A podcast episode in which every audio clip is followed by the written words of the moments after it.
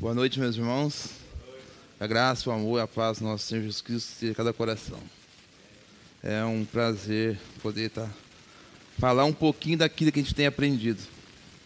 E eu falei pro pastor Rafael, né? Pode pegar, pegar essa que já está concretizado, viu, Rafa? É, Deus ele está precisando de pessoas para trabalhar no seu rebanho, né? E, e Deus ele levanta, meu irmão, levanta pessoas na sua sua obra para fazer o que tem que ser feito. E às vezes as pessoas perguntam, né? Por que fulano, por que ciclano ou por que beltano? Deus ele é Deus, meu irmão.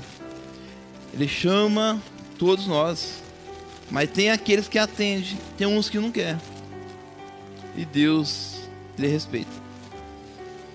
E eu falei para o pastor Rafael o seguinte: é, desde uns três meses atrás, quando eu comecei a pregar assim na, na igreja, falei, a partir de hoje eu quero mudança na minha vida.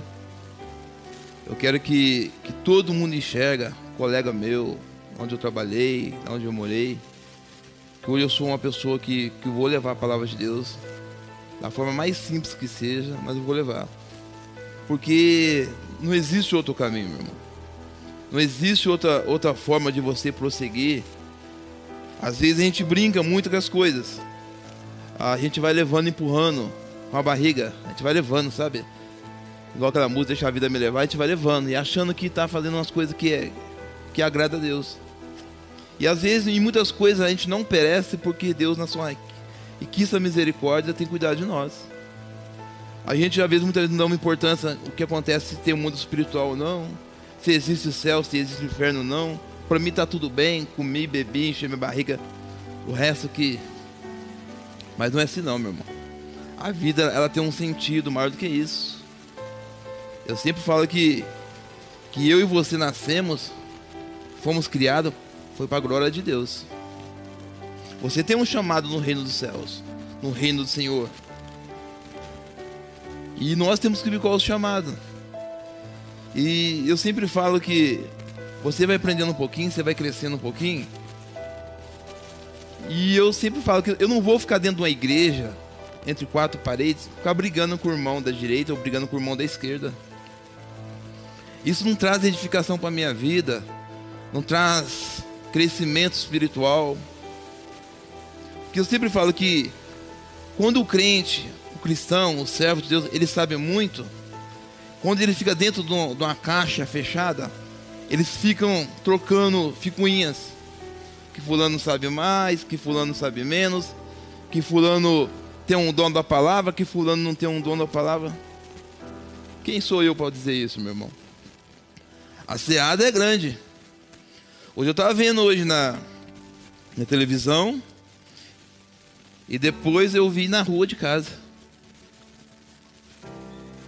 a procissão da igreja católica com a imagem em cima de um carro soltando fogos. Eu não consegui contar quantos carros que tinha, eram muitos carros buzinando, fazendo aquela festa. E aí, o evangelho? Enquanto eu e você ficar dentro de uma igreja, dentro de quatro paredes, brigando com outros, quem sabe mais, quem sabe menos, pessoas estão perecendo. Você acha que é válido? Porque hoje quem prega é o pastor Rubens. Porque hoje quem prega é o pastor Rafael. Ah, legal, mas amanhã quem prega é a irmãzinha ou irmãozinho. Eu não vou. A gente classifica as coisas, as pessoas. A gente classifica as pessoas pelo que veste, pelo que come, pelo carro que anda. Nós somos maus, meus irmãos. Isso dentro da igreja, somos maus. Eu sempre falo para vocês que eu fui criado numa igreja, que eu fui ensinado errado desde criança. Me ensinaram completamente errado. Me ensinaram um Deus completamente fechado. Um Deus dentro de uma caixa de fósforo. Um Deus pequeno. Um Deus que, que não era onisciente, onipresente, onipotente. E eu cresci isso na minha mente com Deus pequeno, com Deus que. Na cidade onde eu morava tinha 18 mil habitantes na época. Que esse Deus mal conseguia governar a cidade. Dentro de uma igreja.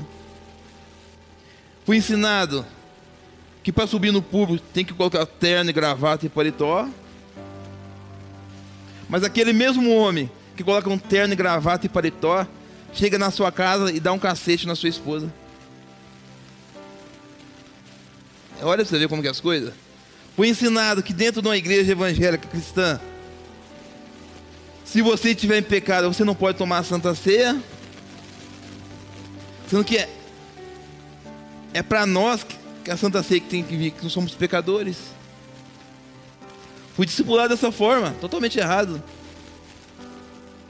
A gente classifica as pessoas, irmão. A gente somos totalmente da forma que Deus enxerga. E Deus ele usa quem ele quer, de maneira que ele quer e a hora que ele quiser.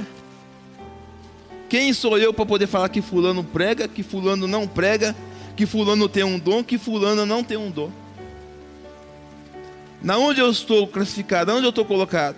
E eu vendo aquela passeata hoje na rua, pessoas festejando, buzinando. Eu abri o meu carro, peguei a Bíblia, que eu estava indo preparar a mensagem, e olhando aquilo ali, aí eu falei, olha, e às vezes estamos dentro da igreja, fechado, brigando com o outro, ofendendo o irmão, rebaixando o irmão. Olha, olha a situação que nós chega, irmão. Olha a circunstância que a gente chega.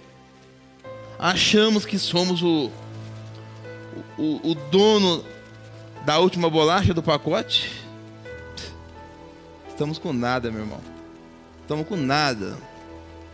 Agora, quando eu e você fazemos diferente, vamos na casa de alguém, oramos, abraçamos, ajudamos, falamos do amor de Deus, nos unimos, fazemos a diferença, aí o Espírito de Deus se agrada. Mas como estão dentro da igreja classificando um com um outro, quem é, quem não é, a gente só meu irmão, se abaixando espiritualmente. Estamos fazendo aquilo que, que é o papel de Satanás. É interessante algumas coisas. Eu não ia falar disso, mas chegou que o Espírito de Deus me, mudou alguma coisa. E a palavra de Deus, meu irmão. O pastor Rafael acabou de falar aqui. Que ela é a única. Ela é a única que pode levar o homem e a mulher até o céu. Através de Jesus. Eu sou o caminho. Eu sou a verdade e eu sou a vida. Ninguém vem ao Pai se não for por mim, disse Jesus. E eu vendo aquela carreata hoje, analisando aquilo, e eu sei da história. Que foi achada uma imagem por três pescadores dentro de um rio, numa rede onde os três pescadores estavam pescando num barco. Alguém jogou aquilo no rio. E eles tiraram, tiraram aquela imagem, levantaram Deus, porque a igreja católica sempre está levantando Deus. Se você analisar de todo o tempo, lá do passado, a Igreja Católica sempre tentou levantar algum Deus. Desde os seus poderosos imperadores, até onde chega a igreja primitiva, aquela que ela faz. Os cristãos crescendo cada dia mais, eles matavam 10, nascia 40, 50 pregando o evangelho de Jesus. E onde que há um entre inteligente no meio deles fala o seguinte: a gente mata 10, nasce 100. E ele começa a negociar. Ele negocia de tal forma e fala o seguinte: é besteira a gente ficar nessa briga. A partir de hoje, eu vou fazer uma igreja. E eu vou re regimir dentro dessa igreja. E vocês vêm? E ele fez redimiu essa igreja esse tempo, foi colocando as suas estatuetas. Aqueles cristãos que era cheio da presença de Deus, que deixou levar por aquilo, se tornou naquela igreja fria, morna.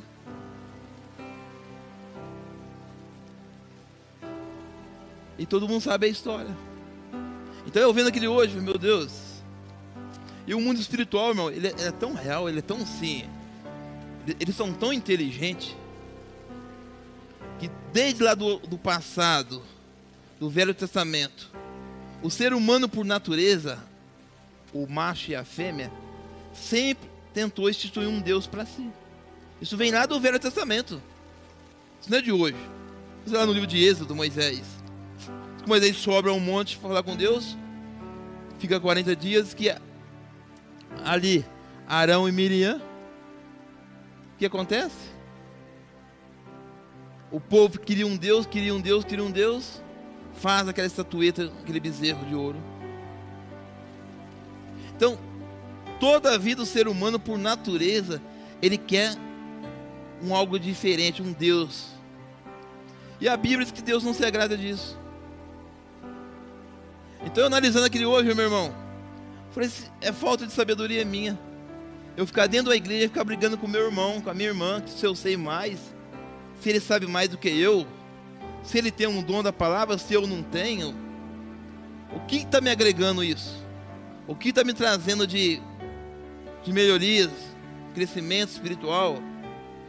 Na onde eu estou chegando? Ou na onde eu vou chegar?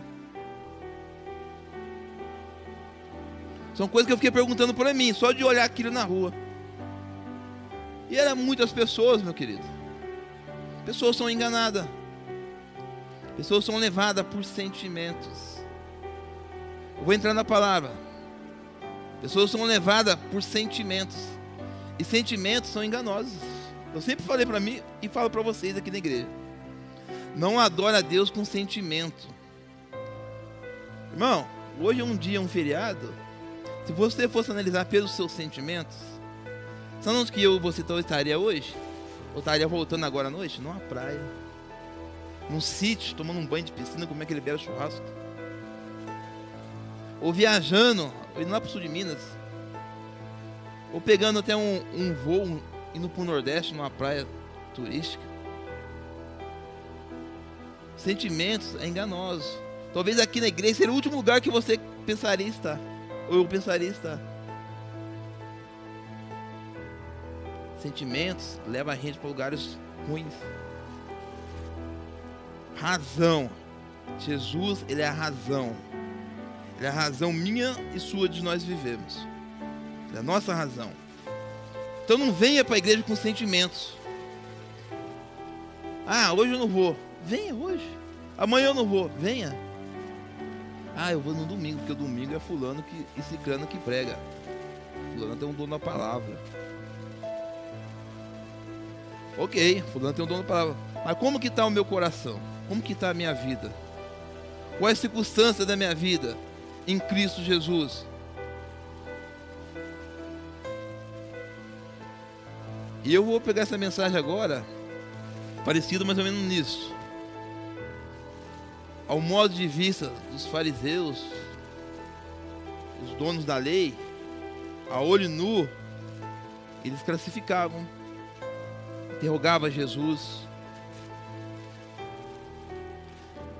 O título da mensagem eu coloquei assim: Os enganos do coração do homem.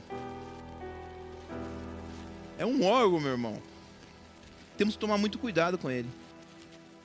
Temos que analisar bem. E a Bíblia, ela é fantástica. Está em Mateus capítulo número 15. Cap... Mateus capítulo número 15, o versículo 19. Eu vou ler do 17 até o 19.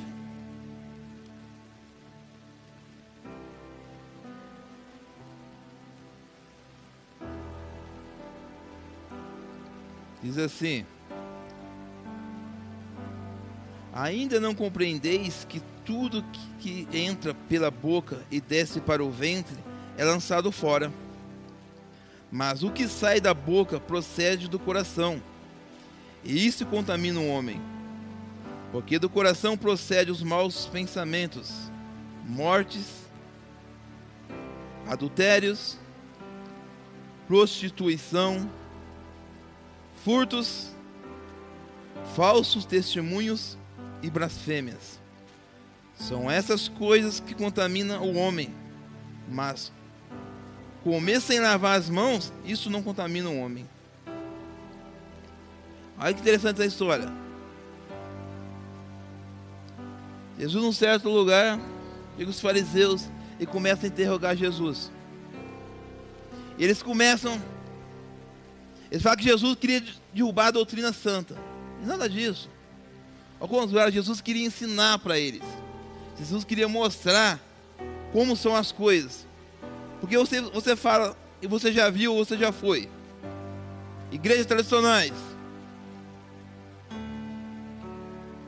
Você está em pecado, você não pode tomar santa ceia. Ah, você não pode ser batizado depois de tanto, tantos anos de idade. Olha, vai, vai analisando algumas coisas. Eu tenho que entrar dessa forma vestido. Eu não estou falando que você tem que entrar lá nu, não é nada disso, meu irmão. Mas se você não entrar com uma gravata, um terno, ou umas coisas semelhantes, você não pode entrar. Ou se entrar, você fica desclassificando você pelo olhar. Jesus já vem de lá, meu irmão. Jesus encarou esses fariseus, esses doutores que se achavam doutores da lei, que achavam-se os bambambam, que achavam os donos da verdade. Que aqui, aqui tem Deus, na sua igreja não. Aqui, aqui é Deus, lá não. Jesus, conhecendo esses maus pensamentos deles, a forma deles pensar, a forma deles agir e a forma deles se impor sobre pessoas.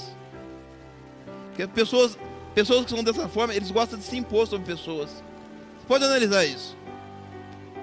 Jesus observava tudo isso. E Jesus falou: Ah, é?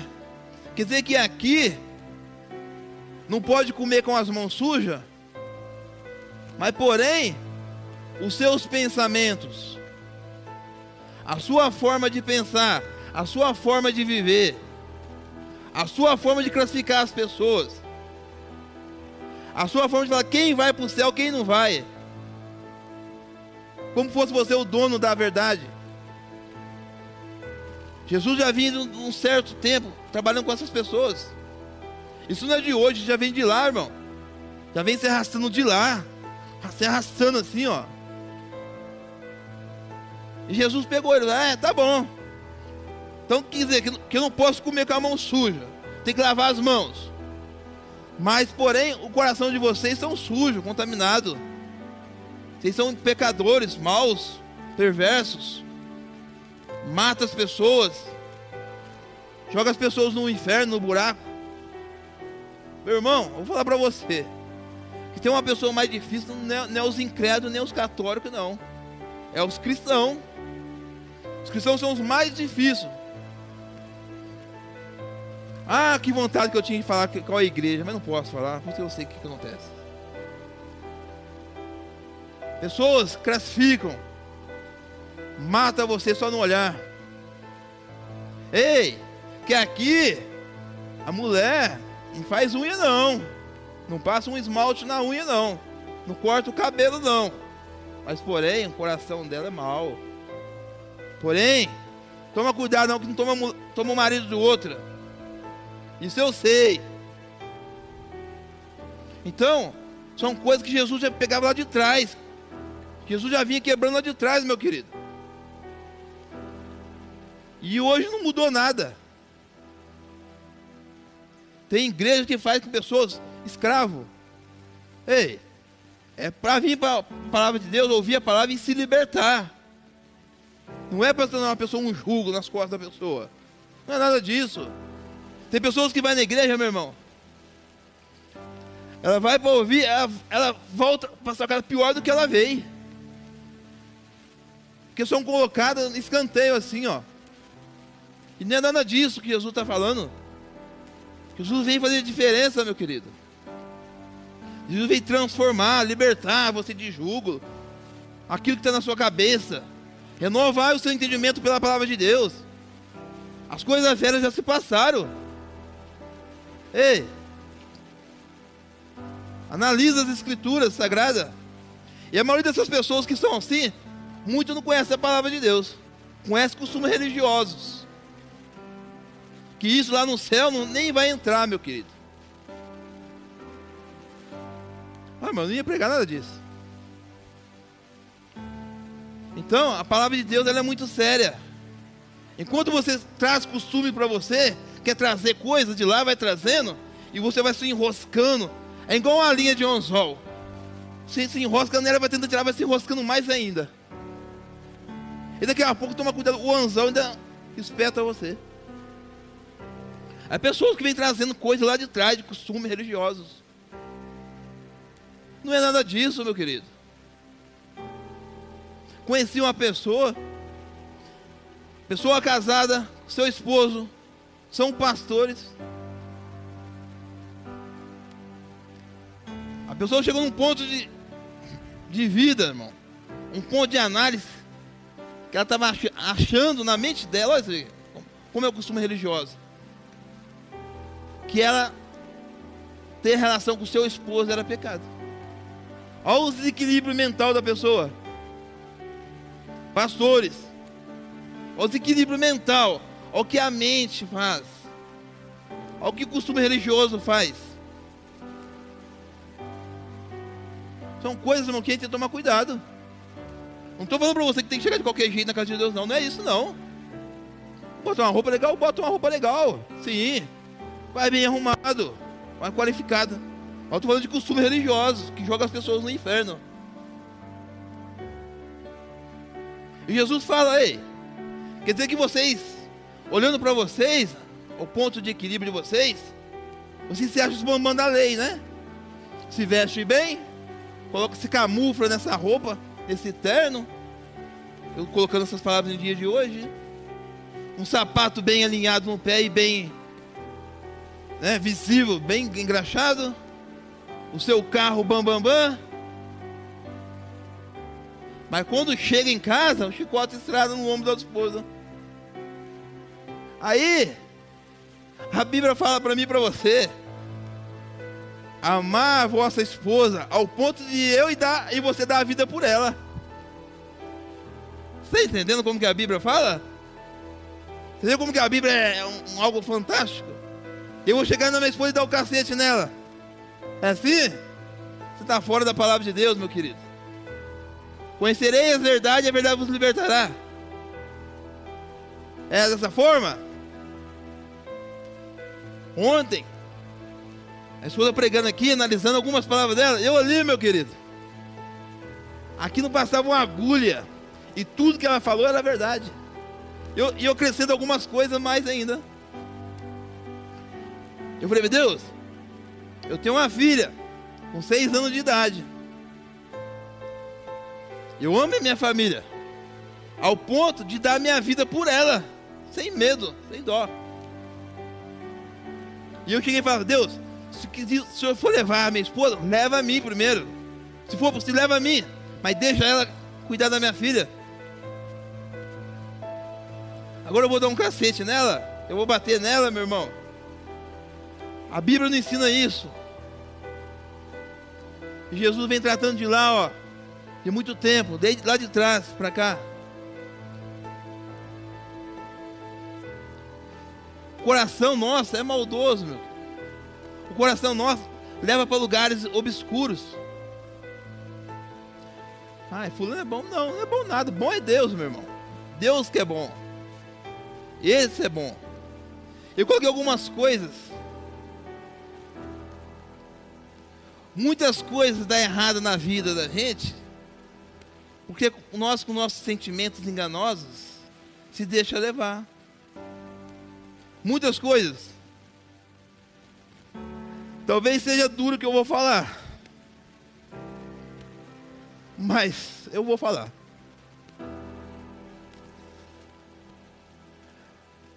Primeira coisa, coloquei alguns itens aqui. A escolha de um parceiro conjugal. Complicado a gente estar tá falando nas igrejas, né? A escolha de um parceiro conjugal. Temos que tomar muito cuidado com isso, meu querido. Analisar profundamente. Ouvir muitos conselhos de papai e de mamãe. Colocar nosso joelho no chão, orar. E analisar bem a pessoa. Porque às vezes você acha que está difícil, mas pode complicar mais ainda. Você pode trazer um, um algo para você, meu irmão, que vem lá de lá, se arrastando, que você não conhece a origem. E a origem sanguínea, ela fala muito. A origem sanguínea, ela fala muito. É interessante. Semana retrasada eu preguei aqui sobre o, o dom do Espírito, o que o Espírito Santo faz. E, e nessa mensagem eu falei que nós temos DNA do Espírito de Deus. Nós temos as características. E a característica sanguínea, ela fala muito. Se você olhar para o pastor Rafael e ver a cara, não tem como falar que a cara não é filha dele. As características, ela fala muito. Ela mostra. E não só mostra, e como traz o seu DNA em ações. É interessante. Uma vez o irmão falou assim pro, pro Irineu: Irineu, mas você é igual ao seu pai. Ele falou: Mas sou mesmo, sou filho dele. As características são trazidas, DNA. É interessante. Tem como. Então, hoje em dia, meu irmão, um século, estamos vivendo em 2020, eu fiz um levantamento.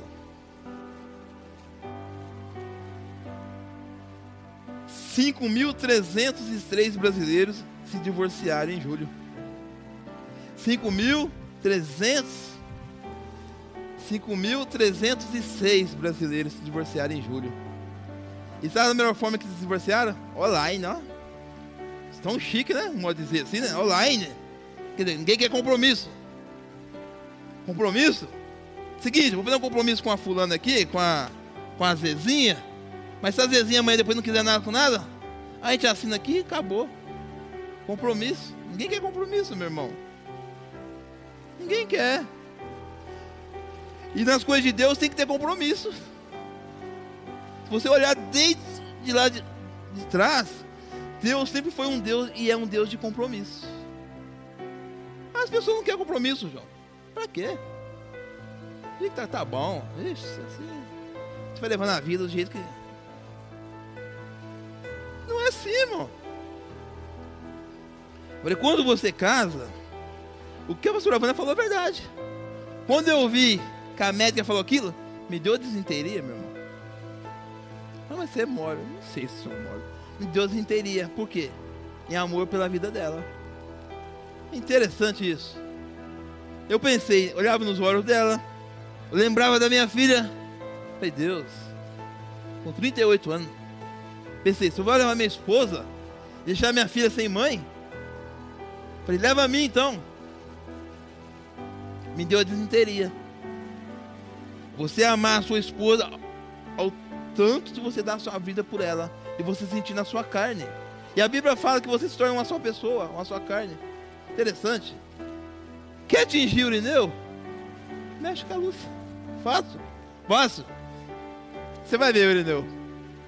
É interessante isso. A Bíblia, cara. A Bíblia é linda. E desde lá Jesus já vem que se desbaraça desse tipo de pessoas. Pessoas não querem compromisso, João. Do jeito que tá, tá bom.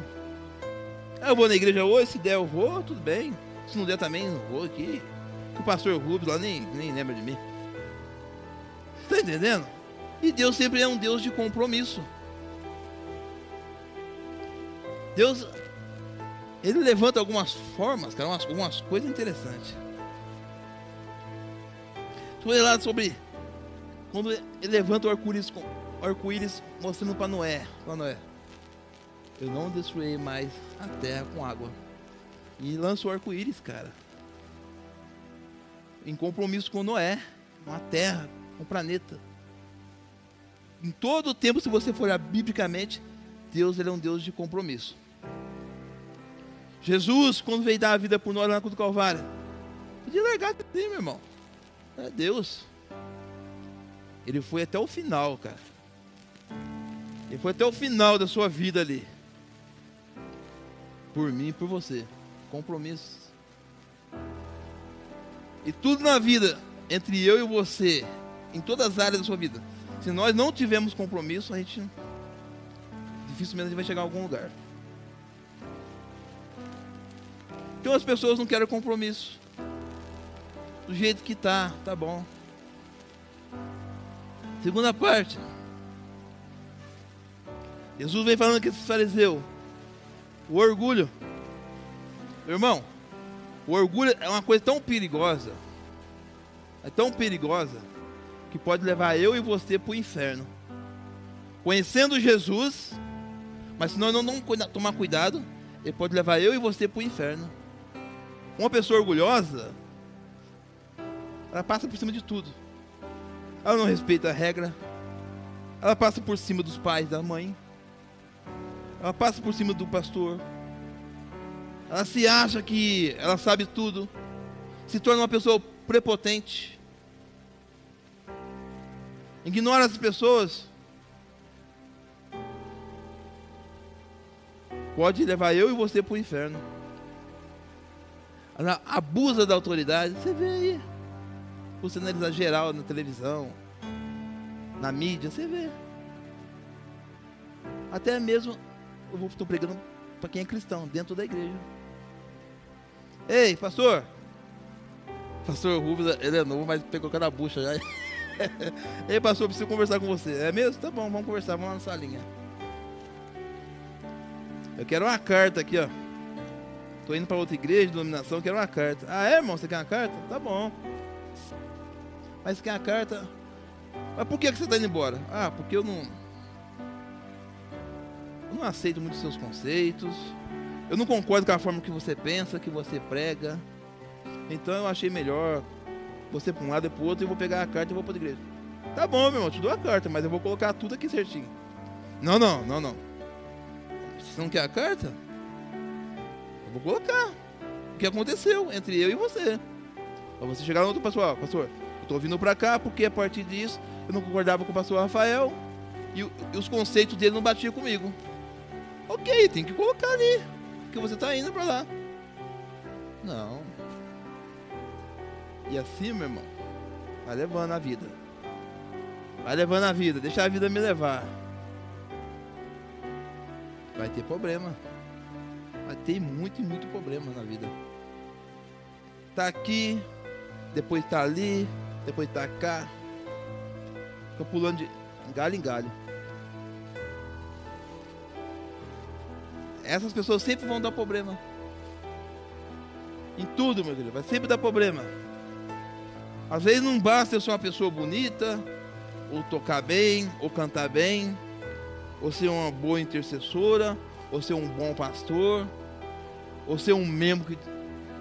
Se eu não saber respeitar se não saber ser o que é humildade. E humildade, meu querido, ó, muitos de nós achamos que humildade, diz lá na minha terra, humilde, é você vestir uma roupa simples, não é nada disso. Não é nada disso. Tem que calçar um sapato furado. Humildade, reconhecimento, meu irmão. Saber pedir desculpa. Saber reconhecer os seus erros, as suas falhas. Se humilhar Ei, pastor, eu pisei na bola com você, você me desculpa, cara. Ir lá, abraçar, orar junto. Isso é humildade, não é nada aquilo que a gente imagina com roupa velha, nada disso, para isso. Aí é, ó, renova a mente, entendimento pela palavra de Deus. Então tendo que tomar cuidado. Às vezes você acha que está dentro da igreja, você acha que está servindo a Deus, mas está atropelando as pessoas, está passando por cima dos outros. Aí você está dentro da igreja, aí você fala assim: é o seguinte, mas eu não vou com a cara de fulana. Mas por que, que você não vai com a cara de fulana? Às vezes você teve um desentendimento, mas às vezes você não sabe, nem sabe por que você não vai com a cara de fulano. E você fica nesses embaraços da vida, meu irmão. Você fica arrumando essas coisas, se embaraçando, se embaraçando. Você vai se enrolando, se enrolando. E daqui a pouco você Está dentro da igreja não tem força para orar. Não consegue mais buscar Deus.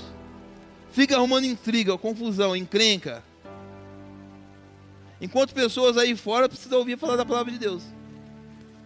Quer dizer, eu estou 20 anos dentro da igreja, não aprendi nada, o mês só encrenca, só confusão, só trouxe bagunça.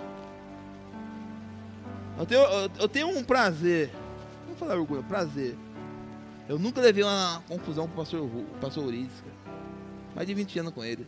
Nunca levei uma confusão. Eu sempre levava era convite para churrasco para ele. Nós comia bem nós dois. Mas nunca levei uma confusão para ele, cara. E nem vou levar, nem para o pastor Rubens.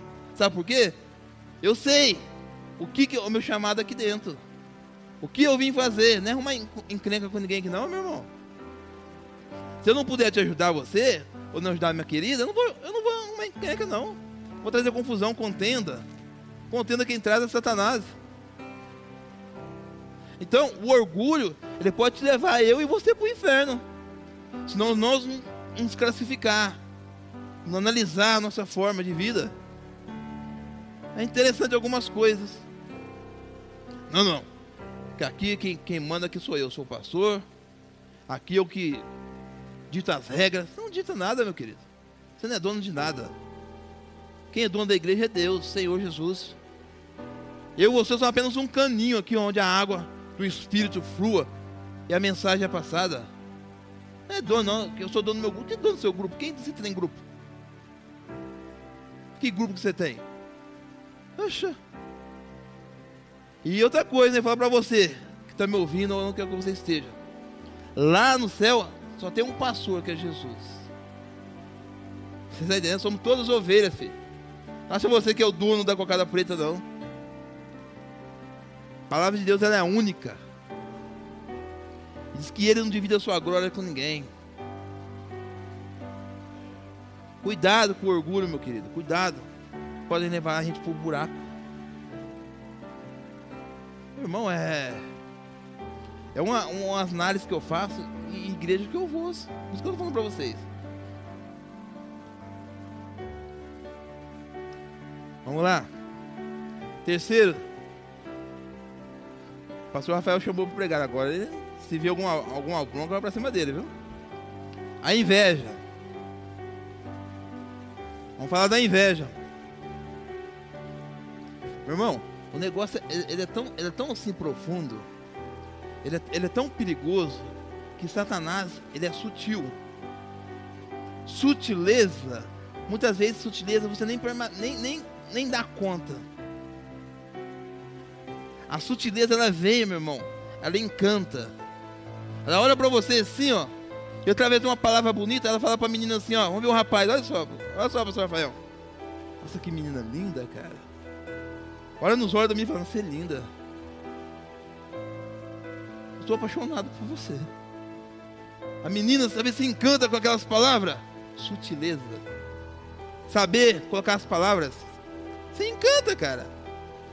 A menina fala, nossa, mas eu tô. Fulano falou que é apaixonado por mim.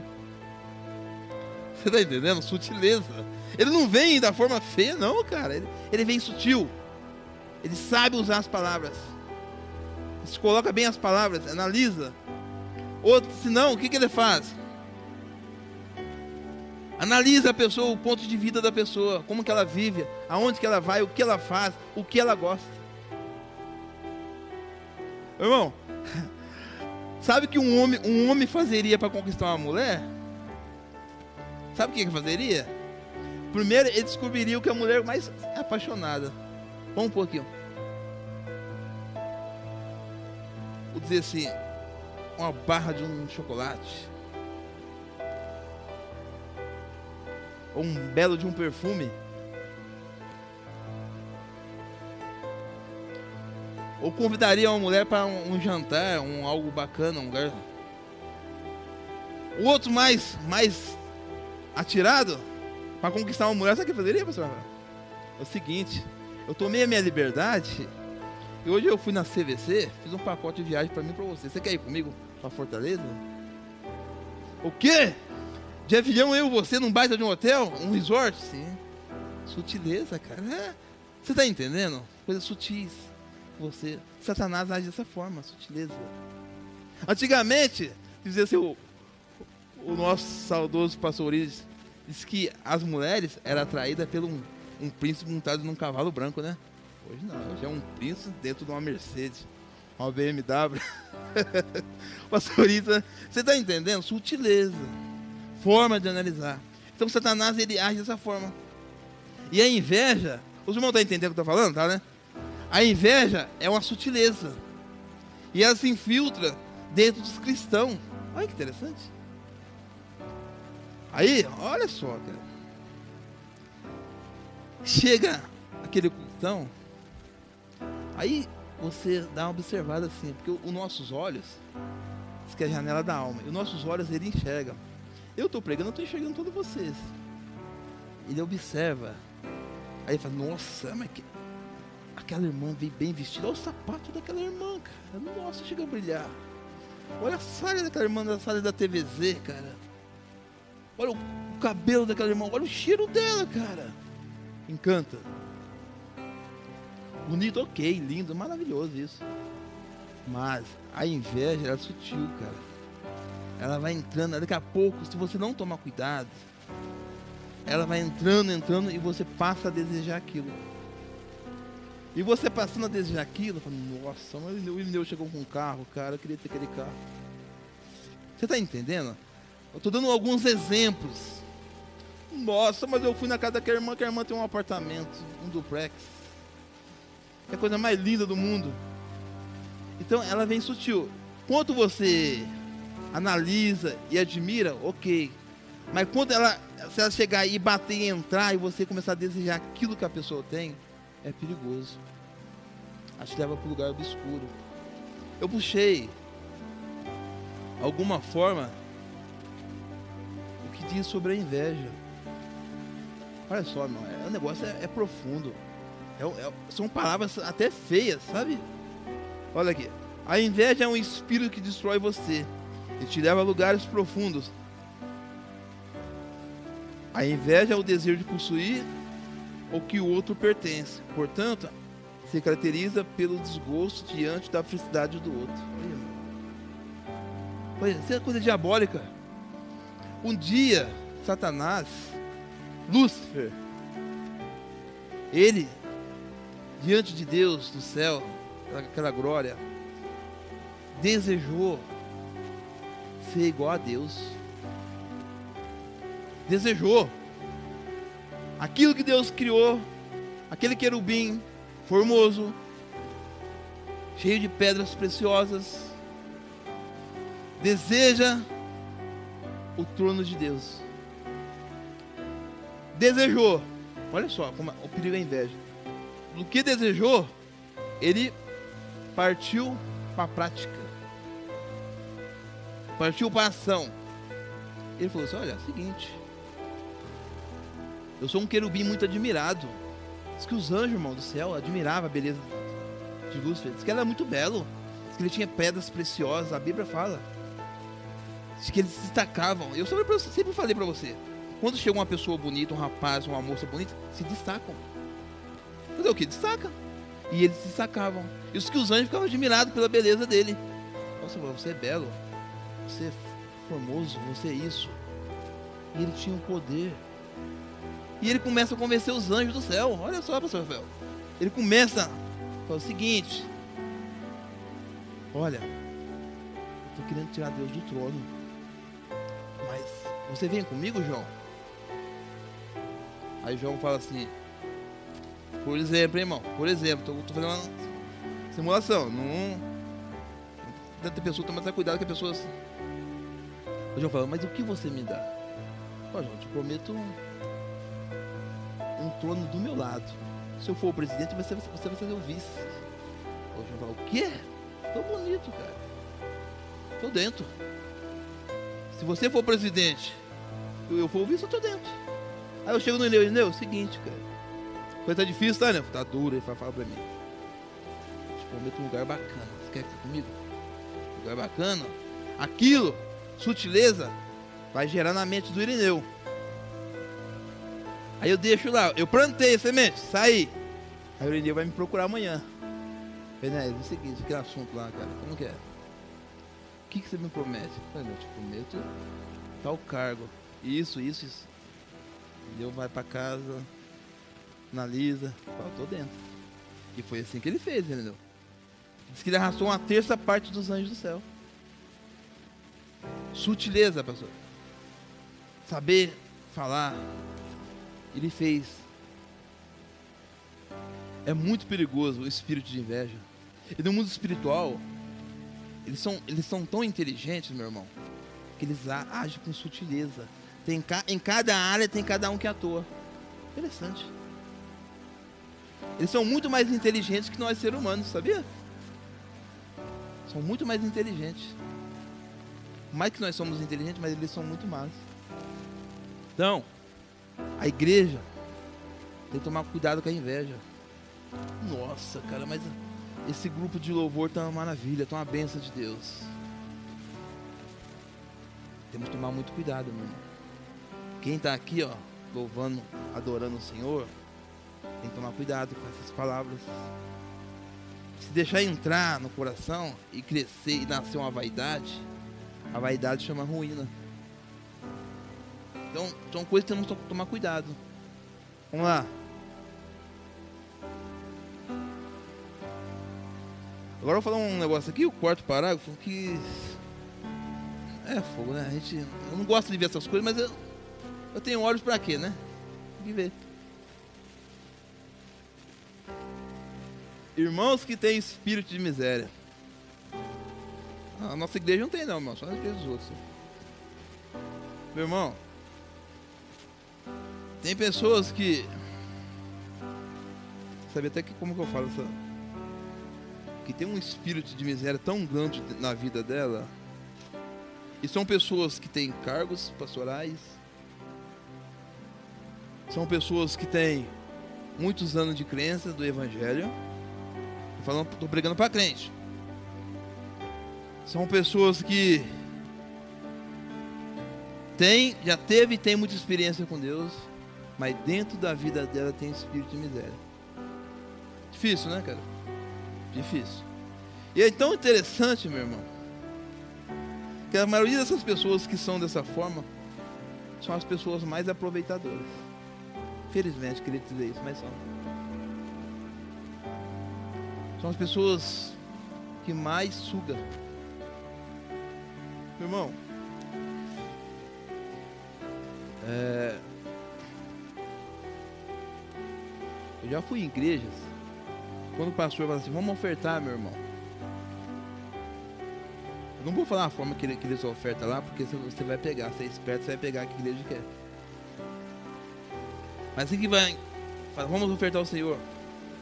Já vi irmãos, pegar um pacote de dinheiro do bolso assim, ele classifica nota de 100 e fala, não, isso aqui não, isso aqui é muito, você é doido? Ele passa de 50, mas isso aqui também não passa de 20. Agora já tem a de 200, né? Ele passa de 20. Ele passa de 10. Ele passa de 5. Ele chega na de 2. Ele só não vai na nota de 1 porque já não tem a de 1 real mais. E aí, meu irmão, sabe o que ele faz? Já... Ele, ele pega assim, ó. Dessa forma assim, cara. Aí vem cá. Faz isso aqui, ó. Meu irmão, você não sabe o que você está fazendo. Você não tem noção. Você não tem nem ideia do que é ofertar ao Senhor, meu querido. Você, não, tem, você não, nem imagina. Você nem imagina o que é o céu, as riquezas que estão lá. Você acha que Deus é um Deus bobo, um Deus velho, um Deus gagá, onde precisa da sua esmola? Essa sua esmola você dá para um mendigo na rua ou para seus parentes. Ofertar a Deus, meu querido, a sua primícia, o seu melhor ou com a sua vida. Está entendendo? O seu melhor. Você não conhece Deus. Acha que Deus é um velho babão, né? E que você dá para os seus filhos, o mendigo, para os parentes? É. Olha o bode. É, mas. É o que eu tenho. É, Deus sabe o seu coração. Espírito de miséria, meu querido. Vou ler para você o que dizer uma pessoa miserável. Irmão, as palavras são tão pesadas, são, são tão assim, parecem um palavrões, que eu fiquei até com medo de ler aqui. Porque tem muitas pessoas que interpretam mal. Espírito de miséria. E é tão engraçado que são as pessoas que gostam mais de levar vantagem na vida. São pessoas que querem comer melhor que o outro, quer comer mais que o outro. Você pode olhar na festa. Vai numa festa, comente festa de crente. Irmão, você vai aguentar, viu, pastor Rafael? Você chamou para pregar, viu? Você aguenta agora. Festa de crente. Festa de crente, irmão, você pode ver. Vai levar um presentinho pra um, pro irmão ou pra irmã. Você pode contar quantos presentes que tem. Se tiver 3, 4, 5 é muito. Mas fala mesmo, quantos quilos de bolo? Ah, fiz 20 quilos de bolo. Mas já foi tudo? Foi. Se tivesse mais, ia mais. Essa bebida foi tudo? Foi tudo, embora. Isso, isso quando um cabo, os irmãos lá, sai levando. Sai levando. Parece um arrastão. Viu um arrastão no trem? Antigamente tinha muito, não sei se tem mais hoje. Aquele arrastão que o povo fazendo dentro do trem, né? O cara tava vendendo aquele arrastão, tomava tudo o cara em segundos. Ou se não, já viu uma. Comente lá no, no Pantanal, as piranhas, quando jogam um pedaço de carne, ou caem dentro do, do rio, as piranhas vêm tudo. Espírito de miséria, meu irmão. Faz isso não. Casa de Deus é a casa mais linda que existe. Sabe o que diz espírito de miséria? Diz assim: Espírito miserável. Coloquei duas sinônimos de mão fechadas. Pessoas muito apegadas ao dinheiro. Sovina, avarento, pão duro, mão de vaca, unha de fome. Somítico, agarrado, avaro, lorreta, luinha, fominha, agiota. Pesado, meu querido. Pesado. Não faça isso não. Casa de Deus. Dá o seu melhor, meu querido. Dá o melhor da sua vida. Dá o melhor do seu salário. Mas por que você está falando isso? Não é para o pastor Rubens, não é para o pastor Rubens, não. Não é por Ineu, não, meu irmão. É para a casa do Senhor. Tudo que você faz na casa de Deus, sempre falo para você. Volta para você. Meu irmão, as coisas de Deus eram era tão sérias, ele é um Deus de tanto compromisso, que você faz volta cem vezes para você mais, ou nessa vida, ou lá em cima com Cristo. Pode ter, não tenha dúvida disso. Não tenha dúvida. A palavra de Deus, quando você começa a entendê-la, sem trazer costume religioso para dentro de você, achando que Deus é um Deus de religiosidade, Deus que nada disso e comecem a ouvi-la, aprendê-la, colocar em prática e ter experiência, é um manual para você, meu irmão, que te auxilia em tudo, em todos os quesitos. Desde você arrumar um emprego, uma boa pessoa para você casar, em todos os quesitos da sua vida. Ela é preciosa. Mas depende de quem manuseia a palavra de Deus. Então, irmão, pensa duas vezes quando você for ofertar ao Senhor. Ofer, oferta com as suas primícias. Não é para mim não, não quero um centavo seu não. Pode ficar você com o seu dinheiro. Quando para a palavra de Deus, para a oferta na casa do Senhor. O pastor Rubens falava que para você muitas vezes atingir um certo algo na presença de Deus, para que você atrair a bênção de Deus, tal coisa você tem que saber mexer, saber usar, saber se colocar. E a oferta, meu irmão, é uma das coisas preciosas, a oferta e o dízimo. Mas eu e você não entendemos, não lemos a Bíblia. Outra vez se lemos, lemos no final da tarde, quando está muito cansado, com a mente já toda arrebentada, cansado o dia, olhei assim, já dorme. Colocamos a Bíblia lá no canto da parede. Ou jogada. Achamos esse livro muitas vezes como um livro qualquer. Não damos atenções, os ensinamentos que a Escritura nos traz. Então aí colocamos de qualquer jeito. Mas a palavra de Deus ela é séria, ela é amorosa, ela é algo precioso. Faça o seu melhor, meu irmão, na obra de Cristo. Não tenha dúvida. Dá o seu melhor. Que Deus vai fazer o melhor para você. Mas você, na sua mente, você acha que você é o espertão? É sempre assim, né? Eu tô falando, eu tô falando para crente. É sempre assim nas igrejas. Sou espertão. Dá uma analisada, tem uma festa. Ele dá uma analisada de fora e fala o seguinte: pastor está orando, eu estou entrando no pé da mesa. Já está de olho no bolo, no bolo maior. E se você está achando que está sendo esperto, né? Você está achando que você está levando vantagem. Sendo que você não está tendo nada de esperteza disso, cara. Então, analisa, meu irmão. Ei, se dá para você comer, tudo bem. Se não dá, também. Não faz questão, não. Irmão, temos que aprender algumas coisas. Sabe que um dos maiores prazeres, meu irmão, quando você está com seus irmãos, pelo menos eu tenho isso dentro de mim, é você comer bem, todo mundo comer, todo mundo sair bem. Ei, fulano, não, então vamos abençoar o fulano. As coisas assim, meu querido. Não acha você que você sendo espertão, colocando tudo no seu bolso, e o seu irmão passando necessidade, você. Um dia você vai morar junto com ele lá no céu. E quando chegar lá, Jesus vai falar para mim e para você: Você tem cuidado do vosso irmão? O seu irmão está na situação precária. Você tem cuidado dele? E aí, o que eu vou falar para Jesus? Sabendo que ele sabe de toda a verdade, que ele conhece todos os meus pensamentos, todo o meu coração. Então não faça isso, meu irmão. Oferte o seu melhor para Cristo. Dá o seu melhor. Faça o seu melhor. Se você cantar, você louvar a Deus, louve da melhor forma. Se você orar, ora com gozo, com prazer, com alegria. Se você for falar da palavra de Deus, fala com, com amor, com simplicidade, autoridade. Então são essas coisas, irmão, que vai fazer eu e você crescer. Você pode analisar. Já tive experiência na minha vida, pessoal, mas você, cara. Se você é um cara bacana, eu vou ouvir o que você tem a dizer. Vou gastar 10 minutos da minha vida aqui ouvindo esse livro preto aí. Fala pra mim. O que você tem que falar pra mim desse livro?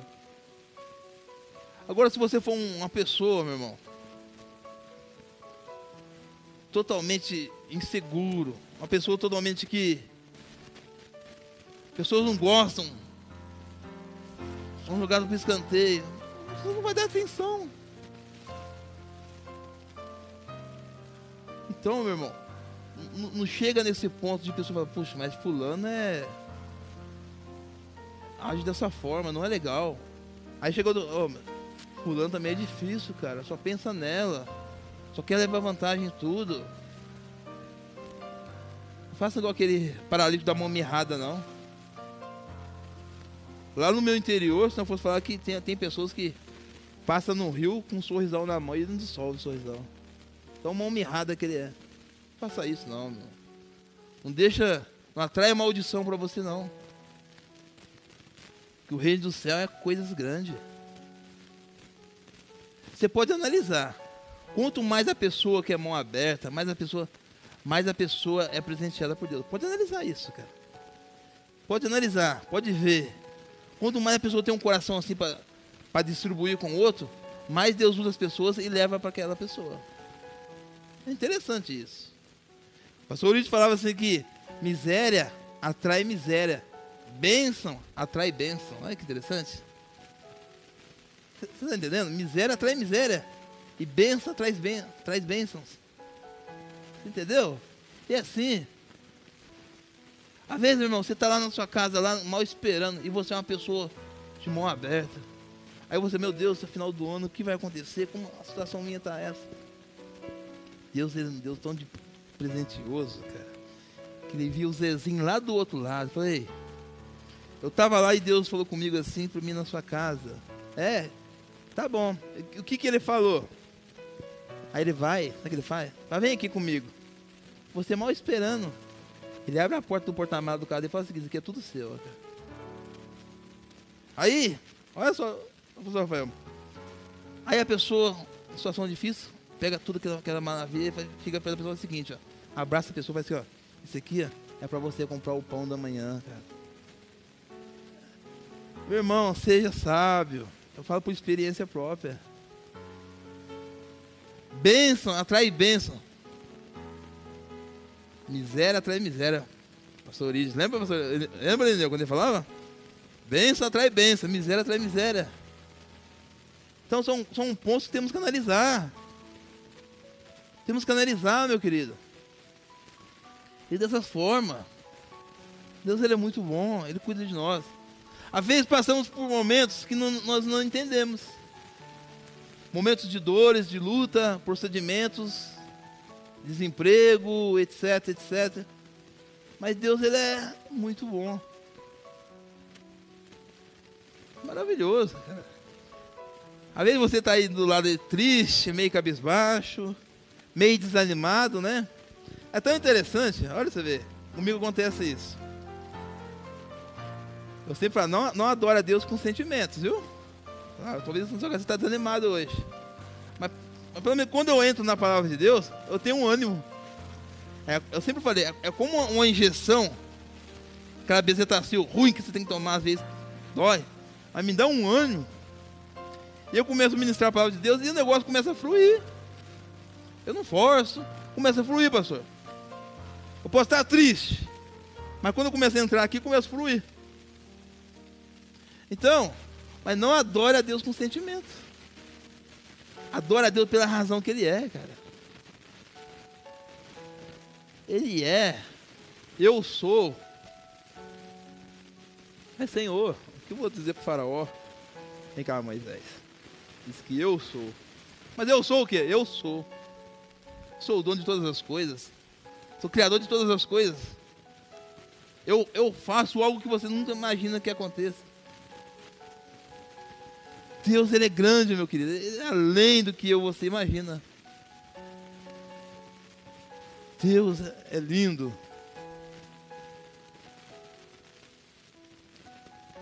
E a última para me fechar aqui daqui a pouco. Eu quero falar da, da mágoa. Meu irmão, o que tem crente magoado? Hã? A mágoa é um sentimento que leva a pessoa a uma depressão. Sabia disso? O que tem de pessoas com depressão nas, igrejas, pessoas magoadas, pessoas que estão tá assim com, com a sua mente obscura, que largou o seu chamado, pessoas que abandonou o seu ministério, pessoas que abandonou sua família, abandonou o seu pastor? Por causa de mágoa. E Satanás, eu falei para você que ele é sutil. Ele consegue, meu irmão. Ele consegue de uma forma dentro das igrejas. Ele entra com sutileza. E se você não tiver com a sua mente em Cristo, fixado ali no, dentro de um culto, vamos pegar um culto de domingo, ouvindo o louvor, a adoração. Se você não fechar os seus olhos e não concentrar em Cristo, dentro da igreja, no culto de domingo, a unção caindo aqui, Satanás consegue com sutileza tirar você da presença de Deus. E ele infiltra, assim como um cano dentro de uma parede, de uma sala linda. Você fazer um furinho no, no cano, mais simples que for, ele vai infiltrando, infiltrando, e ele passa do lado de cá. A parede fica feia, olha assim, compromete a parede, Satanás dessa forma. Na sua sutileza, ele vem e joga dentro da pessoa, a pessoa fica magoada com alguma coisa, e a pessoa fala o seguinte. E é tão interessante, uma das primeiras coisas que a pessoa magoada, o cristão, o crente, o servo de Deus, sabe o que ele fala? Olha, a primeira coisa, não vou mais para a igreja. Eu não vou mais para a igreja. Eu não vou mais para a igreja, não aguento mais aquele pastor. Ele não consegue, meu irmão, se autoavaliar. Ele não consegue olhar para si, reconhecer, colocar o que eu acabei de falar aqui a humildade, o reconhecimento, pedir desculpa, reconhecer os seus atos. Ele não consegue. Ele fala: Eu não vou mais para a igreja. Eu não vou mais encarar o pastor Rubens. Não vou, cara. E, e, Satanás tá trabalhando na mente dele tão, tão Simon, já está tomando conta do corpo dele. É, esse negócio é, que eu estou falando, é, é, eu já vi muitas vezes isso. E começa a tomar conta do corpo dele. Primeiro ele vem aqui. Ele tomou conta daqui, entendeu? Ele desceu aqui, ó. Ele tomou conta daqui, aí ele vai tomar conta do corpo da pessoa. Aí a pessoa fala, não vou mais para a igreja. E eu falo, hein, negócio é tão perigoso. Se a pessoa não tomar, não acordar, ele ainda pode manifestar no corpo da pessoa. É, né? Tô te falando. O negócio é muito profundo, meu. É muito profundo. Não vou mais para a igreja, não quero saber mais de Bíblia. Ó, não quero saber mais desse livro aqui. Fiquei muito tempo carregando esse livro. Agora eu vou curtir a vida. E sabe como. Olha como que o negócio é profundo. E sabe que no ponto de vista, Satanás fala para a pessoa o que é curtir a vida? Ó, a primeira coisa ele parece com um copão de cerveja na mão. Hã? Copão de cerveja, dançando os funk da vida. Dançando os funk da vida, indo até o chão.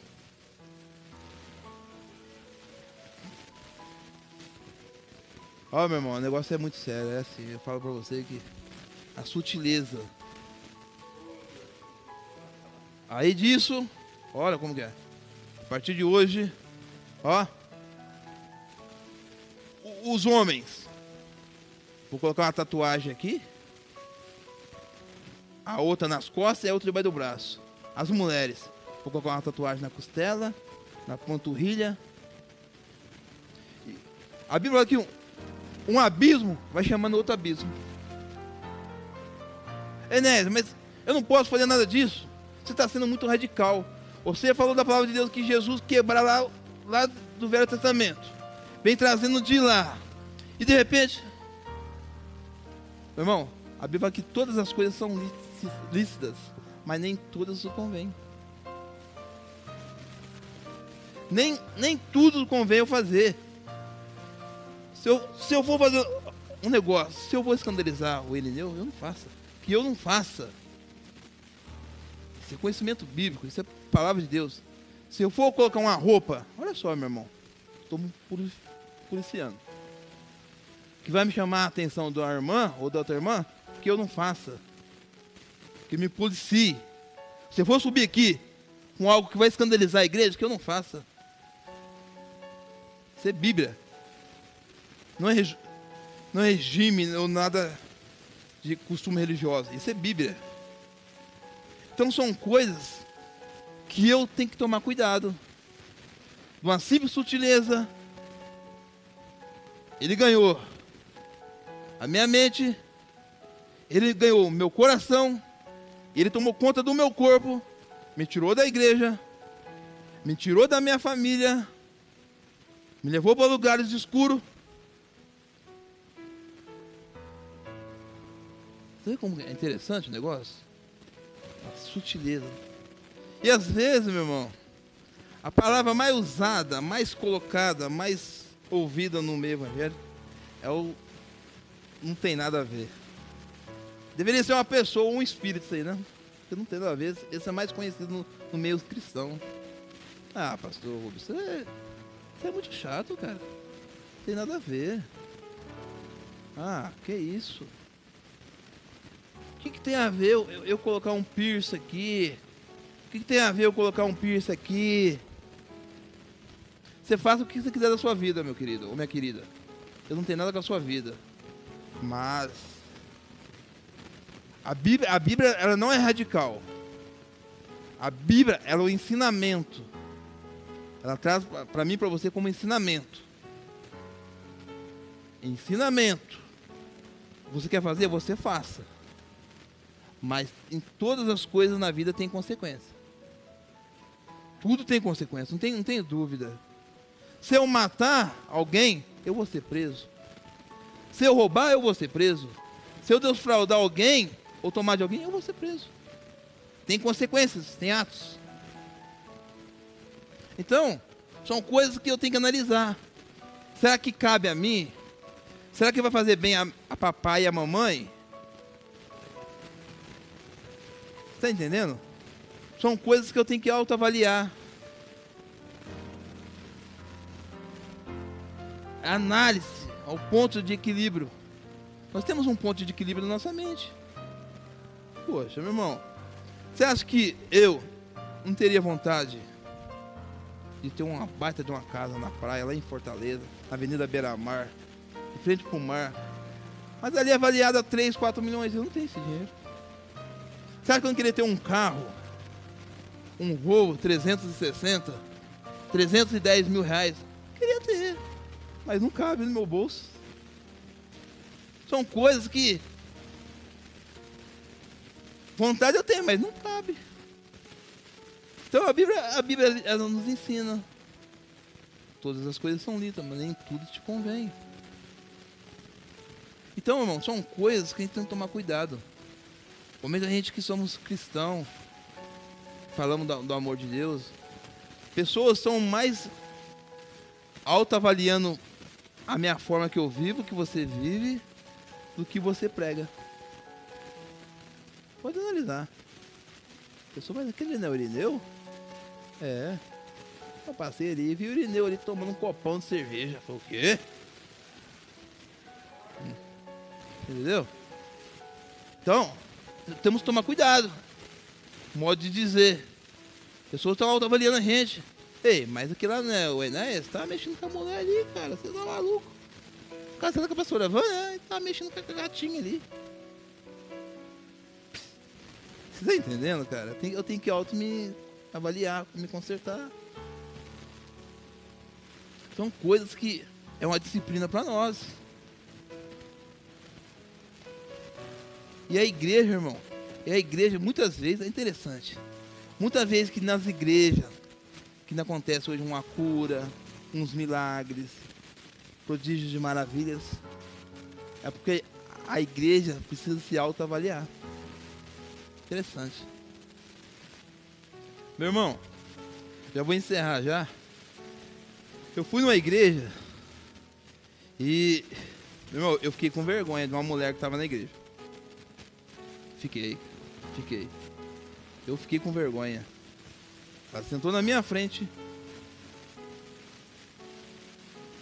Ela vestiu um decote, onde o corpo dela era aberto aqui atrás, aqui na parte dos seios. Oh, meu irmão. E é uma pessoa de bom tempo de crença. Casada. Ô oh, meu querido. Temos coisas que temos que autoavaliar. Não é porque eu estou pregando aqui. Você não precisa vir com um terno, com a gravata. Mas também não precisa vir também escancarado assim, né? Igual o pastor falou, mostrando as mortadelas. Oh. Eu, eu, se eu fiquei com vergonha, imagina o anjo do Senhor, aqui ó, passeando no meio da igreja, aqui ó, presenteando o Espírito Santo de Deus. Meu, eu preguei para você que o Espírito Santo de Deus é uma pessoa.